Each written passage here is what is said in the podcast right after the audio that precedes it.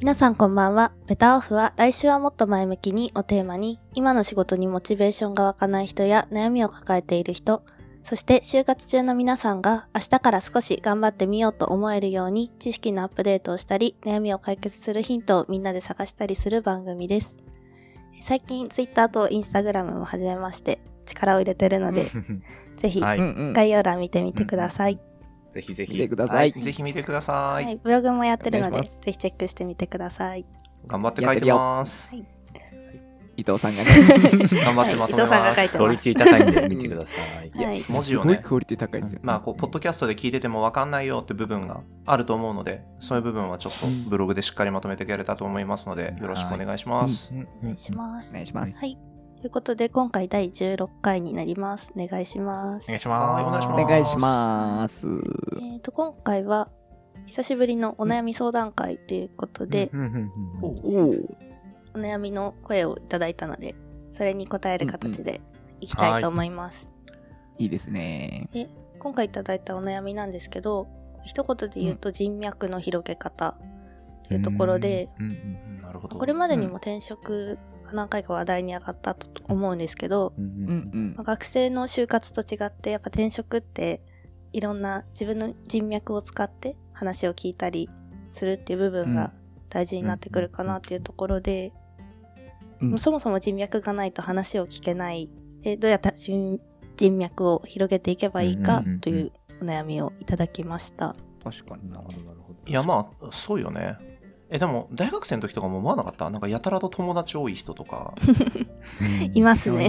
ああ、いました。うんねあれキャストがどうだった？の、ですかね？めっちゃ友達多い人だった？いや、僕めっちゃ友達少ない人でした。ああ、こう、そうなんだ狭く深くな感じ？あー狭く深くで言ってましたね。本当に大学の時の友達って片手で数えれますね、僕。えーおおうんうんうん。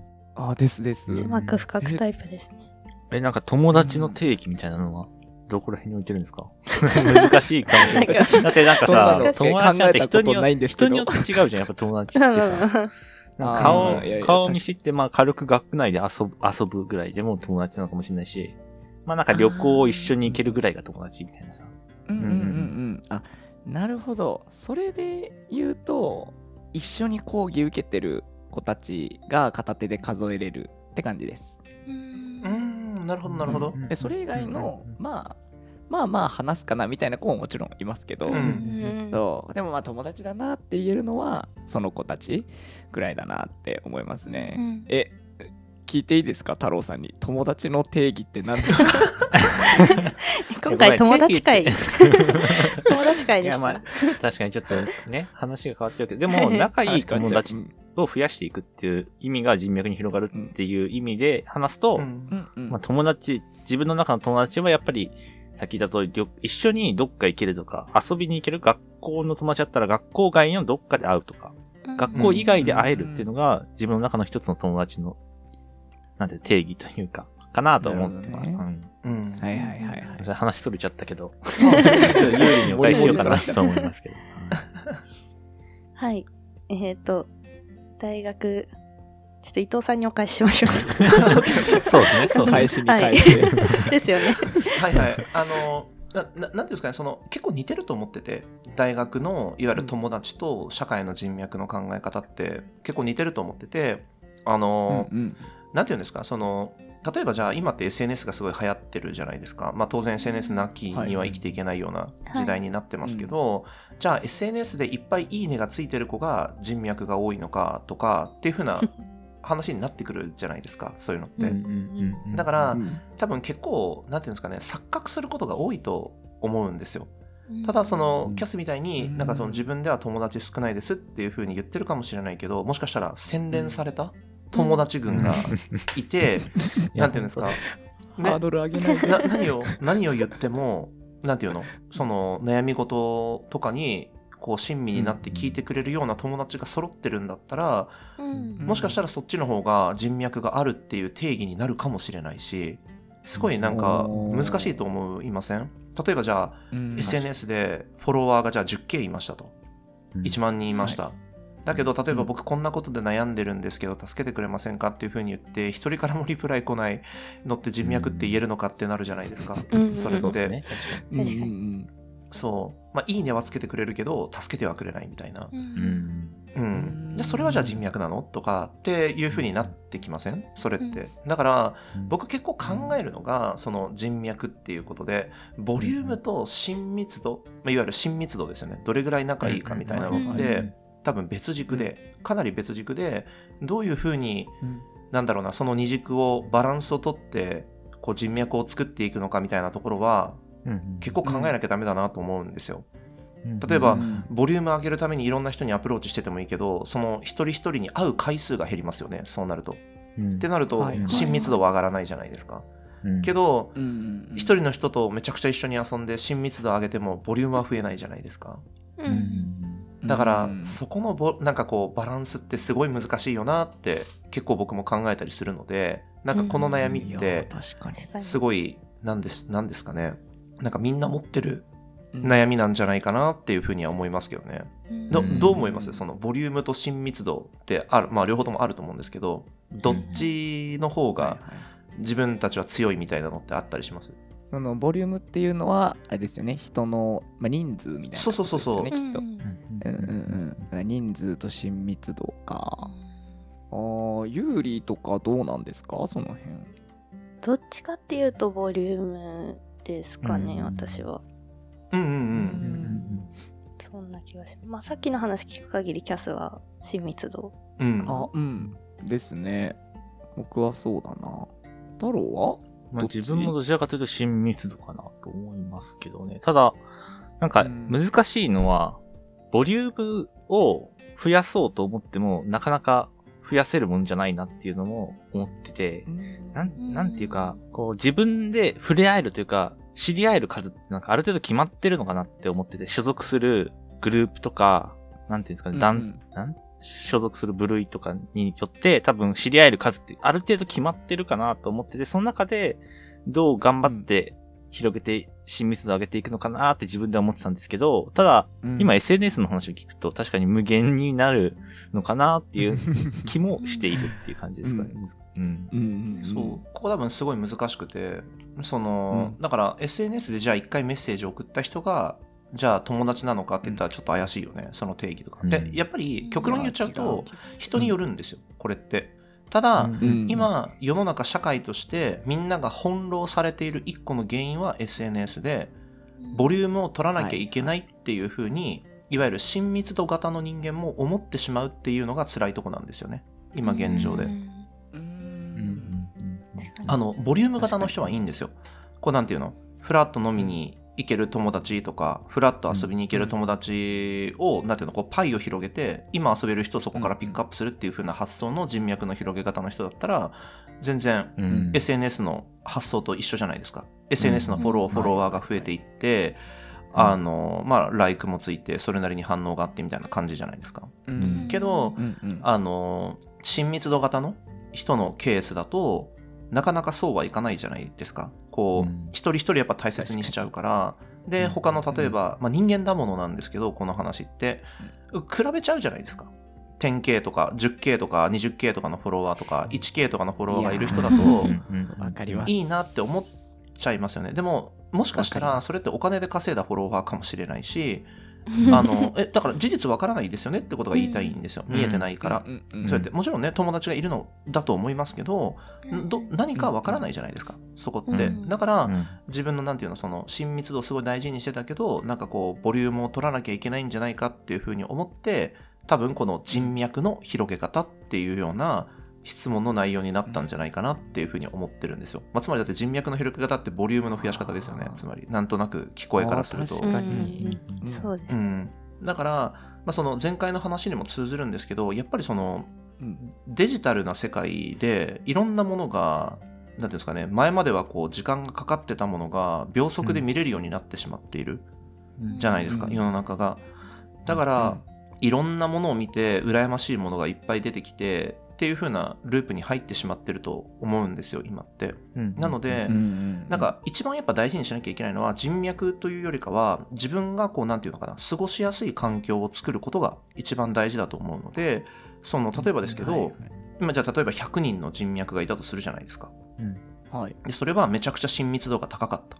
それで自分のコンフォートゾーンいわゆる快適な領域なんだったらそれでいいんですよ。うん。人脈なんて広げなくてもうんうんだって快適なんでしょ？それで。それで回ってるしみんななんていうの？自分の冠婚葬祭には絶対来てくれるような仲間が100人できたって僕それすごいことだと思うんですよね。仮にそうなったら。うん10人でもすごいと思いますけど。うん。う、うん。んでそれでだっての？毎回自分たちはその人たちと遊んでて幸せだ。でまあその会社は会社のの人脈だしそのなんていうの、うん。市場は市場の人脈だ。でもそれで僕は生きていけるっていう風になるんであればそれ以上多分人脈について考えても多分不幸せになる気がするのでうん。だって心の内としては広げたくないって思ってるわけじゃないですか。これでいいっていう風に思ってるし今から新しい人にアプローチするのも大変だって思っててでしかも今必要性もないわけですよね。そういう風にする、うん。だから多分今はそう考える必要はなくてで多分その悩む理由は絶対 SNS から来てるから間違いなく。いっぱい人脈がある人がいいるとか多分そういうのから来てるので一回考えない、今俺は幸せだと。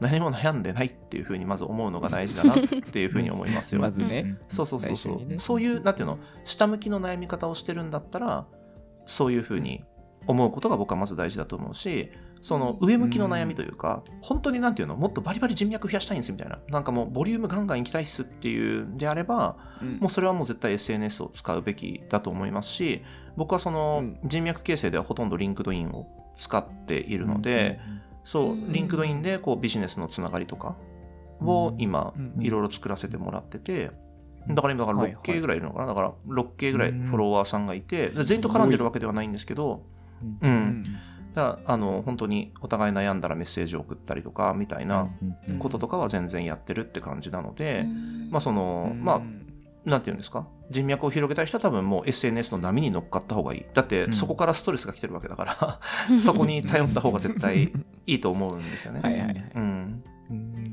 なんか僕も結構高校大学くらいの頃ってなんかツイッターとかインスタグラムのフォローフォロワーの数見てあーなんか少ないなと思って僕100とか200とかだったんで僕。あーいいなーなんか1000とかある人いいなーとか僕ずっと思ってたんですよね、うんうんうんその当時。そうだからそういう悩みがある人すごいわかるなーって思いながら聞いてましたね、うん、そうなんかそうねなんか Facebook も僕たちの時代とか僕たちがその会社に入ったぐらいの時とかは 1K フォロワーがある人すごいなってみんななってたかな。うん。1000人。うん。なりますよねそういうの。そうそうでもあれを見ちゃうとじゃあなんていうの企業交流会にバカみたいに参加してなんかとりあえず誰でもいいから Facebook のフォローを増やすみたいな話になっちゃうじゃないですかそうなると、はい。はい。はいそれがじゃあ幸せなのかって言ったら多分幸せじゃなくて、うんうん、自然と増えていく人脈では多分我慢できなくなっちゃうんですよね。なんかああいう話とかに巻き込まれちゃうと、うん。そう。だから辛いなって思います、うん。SNS のプレッシャーというか。うん。そうね。なんか太郎は結構親密度重視みたいなこと言ってたけど、あんまりこうボリュームにとらわれたこととかは、なないんか、それで言うと、今お話を聞いてちょっと思ったのは、なんか友達と人脈って若干ちょっと変わってくるのかなと思ってて、なんか人脈を使う場面ってどんな時なんだろうって考えてたんですけど、例えばさっき言った転職みたいな時って、まあ自分に近い業界とかに転職したい場合は、まあ人脈、うん。ボリュームなくてもいいと思うんですけど、例えば人脈がどういう時に必要かって言ったら、自分が全く興味のなかったとか、全然考え、うん予想もしてなかったところに人脈があると、すごくそこから辿って転職しやすくなるとか、いうところが考えられるかなと思ったので、そういう意味では広げるっていうのも意外と重重要なのかなって今ちょっと考えてて、どうしていける？うん。そのなんか社会人的な考え方で言うとすごいそうだとうん。思うし、なんか多分その人脈の広げ方っていう悩みを言ってきた人の多分真意はわからないけど多分80%はうん。自分は友達が少ないだと思うんですよ。ただただね、うんけど太郎的な観点が多分すごい僕前向きな考え方だと思っててうん。あの、うん。本当になんだろう親密な関係じゃなくていざという時にこうお互い助け合えるような人脈を作りたいっていうふうに言うんであれば本当にボリュームを作るメリットっていうのはあるし、なんていうのいろんな人に絶対アクセスした方がいいじゃん。いろんな人の話が聞けるし、うん。それだったら。だからあの確かに友達と人脈は少し定義は違うかもしれないね。もしかしたらね、うん。うん。ううん。ん。人脈言うとなんか役に立つみたいなニュアンスが入ってる感じがします、うんはいはいはい。そう思うね。なんかうんうんウィンウィンな関係をどこまで築けれるかみたいな ところな気がするんだよね、確かにそうです。ね。うん。大学のことを思うと私はそんなうんもっと友達多い人が羨ましいなって思うことはそんななかったんですけどなんか唯一思うのが、テストの時とかに過去問とか なんかテストに役立つような資料を、まあ、大体大学生っていろんなところから仕入れてテストを乗り切ると思うんですけど、うん。ねそうね。それをなんか絶対ほぼ全部全科目持ってるような友達っているんですよ。いるいる。うん。いる。そういう人が なんか大学でいう役に立つ方の人脈の広い人うん。うんだったなってあー確かに。今太郎の話聞いてて思いました。うん。ね本当にだから多分人脈と多分友達を錯誤しちゃうっていうのも多分本当に良くないことだと思うしそのうん。まあビジネス観点のそのだ有利みたいにねはっきり多分分離して考えれるともしかしたらストレスが減るのかなとも思いましたね。今の話聞いてて。人脈は人脈でしょって。友達は友達じゃんっていう考え方になるとだからなんだろう。人脈は SNS に全部含まれてるけど友達は友達で SNS にいない子もいるし別になんか分かんないじゃんね、そこの割合って人脈か SNS かあの人脈かうん。友達かみたいな割合って分かんないじゃん、はいうん。うんそこは多分ね俺もそう思う。線引きをしっかりした方が良さそう。そこに関しては。確かうん。に結構ドライではありますけどね。こいつ友達じゃないけど人脈ではあるみたいな。確かにね。感じがあるけど。めちゃめちゃドライ。そう、ドライである。けど、確かにまあ、まあでもそういうことですよ。そうそうなんかうん。人脈かつ友達でも全然いいんだよ。もちろんその、うんうん。うんその A かつ B に含まれるっていうところも当然あると思ってて両方が廃反であるとは思ってないから俺は、うん。はいはいはい。そうななんだけれどそうそうそうそう。でもね確かにその僕的には思いますよ。そのなんか人間って1日24時間しかなくて結局ね、うん。80とか90ぐらいまでが、まあ、いわゆる平均年齢平均寿命じゃないですか。うん。を考えた時に、はいはい。じゃあじゃあ1万人2万人友達って作れるのかって多分不可能だと思うんですよね、うん。なんか 遊ぶ時間もないしそんなのって。うん。だからある程度はやっぱ人脈になってきちゃうなっていうふうには思うし、うんん。そうなるとやっぱりそうね。だからボリュームを取っていかにこう頼れるに人材として友達を作っとくかみたいな友達じゃないかね人脈を作っとくかみたいなところはやっぱり、うんそういう悩みだったらかなりなんていうの前向きな悩みだなって個人的には思いますね、じゃあなんかまあワンステップ進んだ話になるんですけどじゃあその人脈を作る上であでも人脈ってさっきも言った通りウィンウィンじゃないですか。関係性として。うん。うん。ななんだウィンウィンという言葉があるってことはこいつと人脈広げたくないなって思う人もいるしこいつの人脈広げたいなって思う人もいるわけじゃないですか。うん。つまり。確かに確かに。まあどっちもうんありますね。そうそうそうそう。そうだから多分どういう人間に自分がならなきゃいけないのかって言ったらやっぱりその頼れる人なのかとか仕事ができるのかとか、うん。スキルがあるのかとか、人間的な魅力があるかみたいなうん。ところっていうのはやっぱ自分が持ってないとなんていうの？向こうからさ、コネクションしたいって思ってもらえないと人脈って多分広がっていかないと思っていてだから友達じゃないじゃうんんこれって別に。うん。だうん。だから向こうが頼りたいって思ってくれるからあじゃあこっちも頼れるんだになると思うんですようん。それって。確かに。だし はいはいはい。こっちが頼りたいって思うならこっちからなんていうのそれ相応のアプローチをしなきゃいけないじゃないですか。なんとなくですけど、はい。こっちが何かを助けることもあるだろうしみたいな、うん。だからなんか、ね。だそういう人間ってどういう人間かなっていうのをやっぱちょっと考えなきゃいけないなと思って、うんまあ、うん。簡単に言ってしまえばじゃあ会社にねできない先輩がいたとしますと。全くできない人、うんじゃあその人と人脈作りたいって思いますかっていうふうに言ったら多分思わないよね。確かに。思わないですね。うん。それはそうだって、まあ、飲み仲間とかだったらいいよ。全然できなくてもさ。でそれじゃ友達でしょ？うん。別に困った時に何か悩みを助けてもらうことじゃないからさ、だけど、うん。それは多分人脈に入らない気がしててその人って、うんそうそうそうそう。だからどういうふうにしてこう人にこうなんだろう魅力を提供できるような人間になるかみたいなところはやっぱすごい大事だなっていうふうに思うんですけど、うん。なんか皆さんもなんかどんな人にこう魅力を感じるかじゃないですけれど、うん、どんな人に自分でなろうと思いますかって感じですね。人脈を作るために。難しいですね。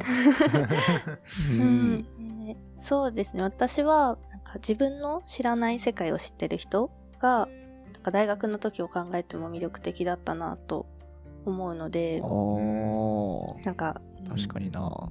自分の仕事の本業の知識だけじゃなくてなんか幅広い分野の知識を増やしたり、なんか仕事以外でもいろんな体験をして、まあ興味を持ってもらえる人になりたいかなと思います。うん。いやー確かにな。それは結構僕も有利に同じくで、うん。そう。なんか大体こうそうですね知らない世界の話を持ってる人に自分から聞きに行ってたなって思うし、そうそういう人と仲良くしたいなって思ってたんですけどまあ逆に言えばさっき伊藤さんも言ってましたけど、まあなんか何にも持ってない人とは別に仲良くしに行こうとはしなかったなってうん。振り返ってみると思ってうんて、そうえでもこれ本当怖いのはじゃあ僕なんか与えれてますかってなった時に なんかあったかなとかはちょっとやっぱり怖くなりますね。うんうん確かに確かに。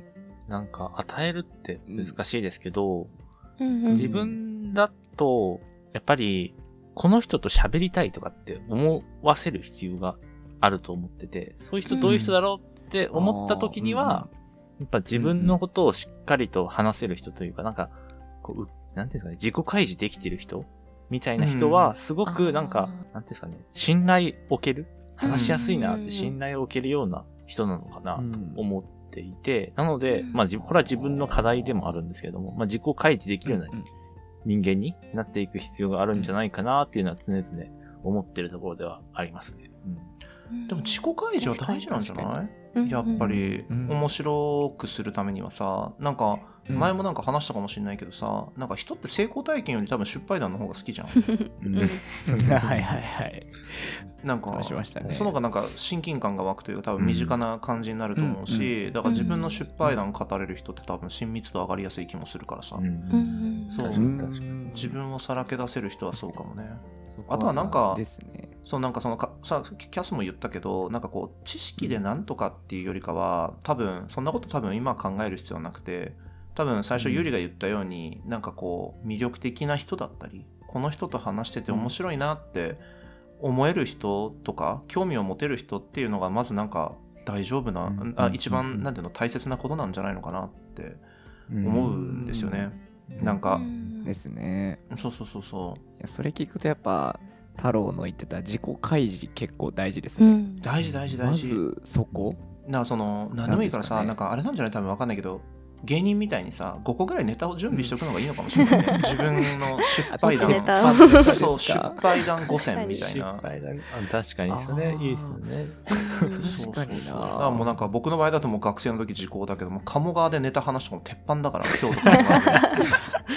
そう。マジですかそれ。酔っ払ってそうなんか1次会でもベロベロになったけど2次会もうざがらみしてでも先輩ももう呆れかねてタクシーにも乗せれないみたいな状態になって鴨川に捨てられて起きたら朝。だった、うん。うん、え寝てたずっと。そうそうそうそう。気づいたら朝で。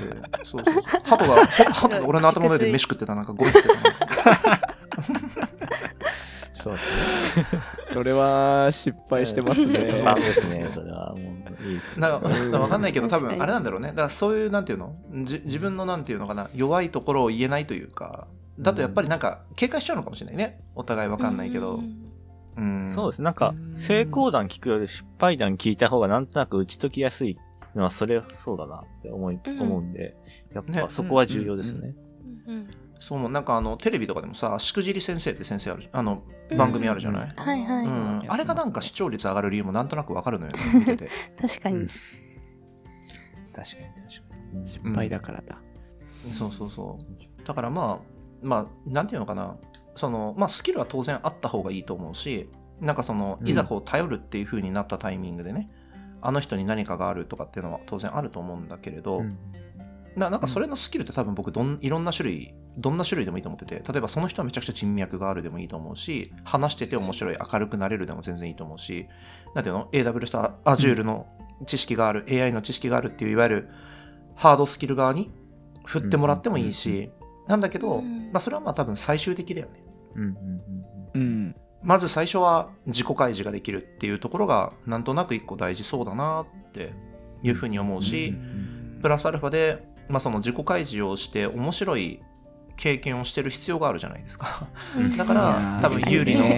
話につながると思うんですけど、なんかこういろんな体験をして、いろんな失敗談をして、いろんな成功談、成功体験をしてっていう人が多分面白いのかなっていうか、うん。その人脈を広げていくのかなって思いましたね。じゃああれですね。まずはみんな鉄板ネタ5個そうですね。まずはそこから。考えていかないといけないですよね。そこはやっぱ。うん1年でめちゃくちゃアクティビティに参加して、そう、うん。なんかバンジージャンプの紐が切れかけましたとかね、なんかそういう。いや死ぬ死ぬ死ぬ死ぬやだやだ。確かに。でもバンジーやってないと喋れないですからね。そうそうそう。そう確かにね。なんだっけ、うん。茨城にあるよね、なんか、竜神峡だっけなんかよくわかんないけど、すごい高いとこからバンジージャンプができるところが。えー、やり竜神た吊り橋みたいな感じですね、確か。あ、そうそうそうそうう、ん竜神大吊り橋みたいな。うんということで、まあじゃあ秋ご、秋口にじゃあちょっとあの、キャスがやってくるということで。い。きますか。あじゃあ はい。いいですね。3人で行きましょう。僕ら。バンジー。はい。バンジー。バンジバンジー。ー でみんなしてバンジーの話してみんな一緒じゃんってなって意味ないね。いいですね。まあまあまあでもまあそういうことなんだなっていう感じで、うん。僕はなんかこの自分で思ってたよりもなんかやっぱみんなでディスカッションしてまたちょっとうん。一個僕自身も明るくなったので話として。うん、うん。そうそうそうすごい良かったなと思いますけどね今回のポッドキャスト。ううん。ん、そうですね。まずは自分自身の威力を上げていこうというところで、鉄板ネタ5個作りましょう。じゃあこれもじゃあそうです。ねあれか。宿題ですかね。毎年、ま、まじ毎回じゃあ各自失敗談を話すっていうところをじゃあ アイスブレイクにして。うわマージできついな。ちょっとおお酒の話しか出てこなそう。有利？ね。うん。そうね。たくさんありそう。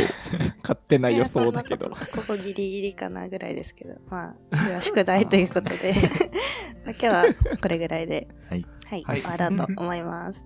はーいえーこの番組は Spotify、Apple Podcast、Google Podcast、Amazon Music で配信をしています。毎週水曜日と日曜日の夜に配信しておりますので、皆様お聞きください。フォローしていただけると嬉しいです。えーまた、SNS やブログもやっていますので、概要欄の方からチェックしてみてください。こちらもフォローやブックマークをよろしくお願いします。えーそれではまた次回。バイバイバイバーイ。